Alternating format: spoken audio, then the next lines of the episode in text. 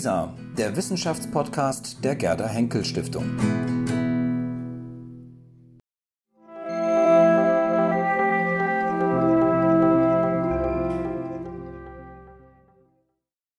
Vor sich sehen Sie einen 3D-Druck.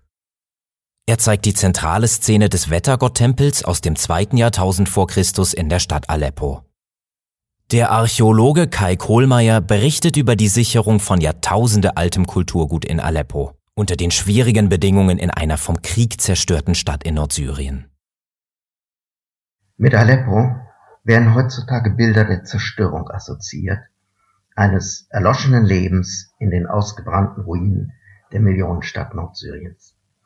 Mit dieser Reduzierung des Blickpunktes stirbt die Stadt auch in ihrer historischen Bedeutung zumindest in der öffentlichen Wahrnehmung. Einem eingesessenen Aleppiner, Zitat, Geschichte Aleppos gehört zu meiner Seele, wird damit ein Teil seiner Identität genommen.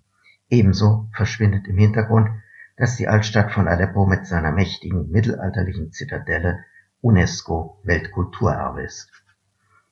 Als Beispiel für die uralte Geschichte der Stadt stehen sie vor Reliefs des wichtigsten vorislamischen Monuments, des altorientalischen Tempels des Wettergottes, allerdings als verkleinerten 3D-Druck. Das Original müssen Sie sich zehnmal so groß vorstellen, etwa zwei Meter hoch. Links der Wettergott in kämpferischer Pose, dargestellt in hethitischer Manier, denn im 14. Jahrhundert vor Christus war die Stadt dem Anatolischen Reich einverleibt worden. 300 Jahre jünger auf der rechten das Bildnis eines Königs künstlerisch anders gestaltet, begleitet von einer Hieroglypheninschrift. Sie benennt ihn als Taita, Herrscher über die Palästin, jenen Teil der sogenannten Seevölker, aus dem sich später die geografische Bezeichnung Palästina ableitete. Der in der Tiefe der Zitadelle gelegene Tempel des Wettergottes hatte in altorientalischer Zeit eine weit überregionale Bedeutung einen Stellenwert vergleichbar mit dem des Parthenon auf der Akropolis. Ihn schmückten zahlreiche Bildwerke aus dem zweiten und dem Beginn des ersten Jahrtausends vor Christus. Ausgegraben anfangs mit Mitteln der Gerda Henkel Stiftung, dann der Deutschen Forschungsgemeinschaft, mussten die Untersuchungen kurz vor Abschluss infolge des Bürgerkriegs abgebrochen werden. Schriftliche Quellen von außerhalb erlauben uns eine Vorstellung von Aleppos Bedeutung im frühen zweiten Jahrtausend vor Christus. Es war das Zentrum eines gewaltigen Reiches, Yamchat, das sich von der heutigen Südtürkei bis zum Nordirak erstreckte. Zum Stadtbild jener Zeit gibt es unterschiedliche Ideen, doch wenig Quellen. Historiker postulieren häufig eine große Metropole, sie sei durch spätere Epochen überbaut und dadurch schwerlich nachweisbar.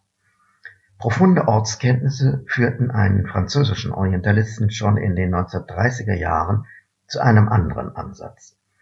Er sieht die altorientalische Wohnsiedlung nur auf ein kleines Areal im Westen des heutigen Altstadtgebietes beschränkt, wegen nur dort weisbarer höherer Akkumulation von Siedlungsschichten und separiert davon den Kultbezirk im Osten auf der Zitadelle.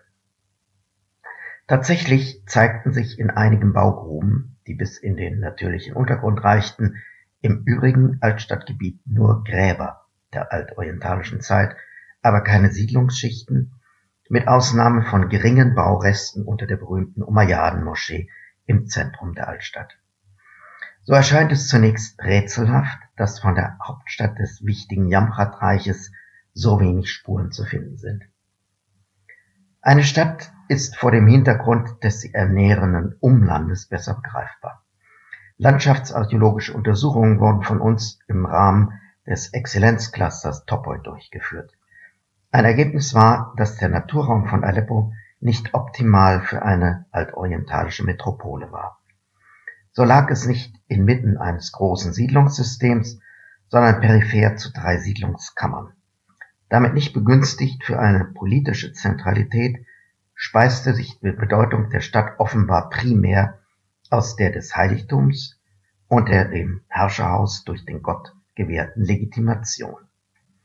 Unsere Hypothese ist, dass das Stadtgebiet im frühen zweiten Jahrtausend weite Freiräume aufwies, eher temporär im kultischen Kontext genutzt und dass die Funktion der Hauptstadt nur nominell mit Aleppo verbunden war, real aber woanders in einem rund 50 Kilometer südlich gelegenen alten Herrschersitz namens Ebla ausgeübt wurde. Dies ist nur eine der offenen Fragen zur Entwicklung des Stadtbildes von Aleppo. Auch vieles aus späteren Epochen ist ungeklärt. Das hellenistische Straßensystem etwa spiegelt sich noch heute im Gassenverlauf der Altstadt, doch die detaillierte Struktur, die Lage offizieller Gebäude unbekannt.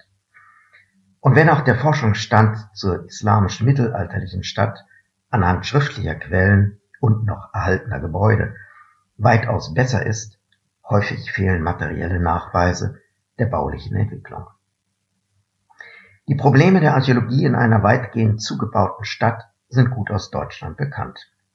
Allgemein formuliert gilt als ein Lösungsansatz, wo immer Bodeneingriffe erfolgen, möglichst präzise die Befunde zu dokumentieren und so ein Mosaik aus Einzelinformationen zu einem Gesamtbild zusammenzuführen. Der Wiederaufbau von Aleppo hat in Teilen schon längst begonnen. Neue Gebäude entstehen, Keller werden ausgehoben. Der Antikendienst in Aleppo verfügt jedoch über keine Datengrundlage zum Management des Denkmalschutzes, um bei den Wiederaufbau- und Infrastrukturmaßnahmen effektiv die Belange der Archäologie zu vertreten. Ihn zu befähigen, aktiv Baumaßnahmen zu begleiten, ihn zu unterstützen, archäologische Relikte zu dokumentieren, relevante Strukturen sachgemäß zu bergen oder zu konservieren, hat sich ein Projekt verschrieben, das ebenfalls von der Gerda Stiftung gefordert wird. Informationen zur archäologischen Denkmalpflege werden aufbereitet und systematisiert, Archäologen vor Ort für neue Untersuchungen in modernen Dokumentationstechniken geschult. So bestätigte sich jetzt beispielsweise, dass die Baureste des zweiten Jahrtausends unter der Umayyaden-Moschee tatsächlich kaum einen längeren Zeitraum repräsentieren können. Aus anderen Ländern ist bekannt, welche Verluste an archäologischem Kulturgut gerade in Nachkriegsphasen während unkontrollierten Wiederaufbaus entstehen. Wir wollen dazu beitragen, dass möglichst viel Zeugnisse der historischen Bedeutung Aleppos überleben können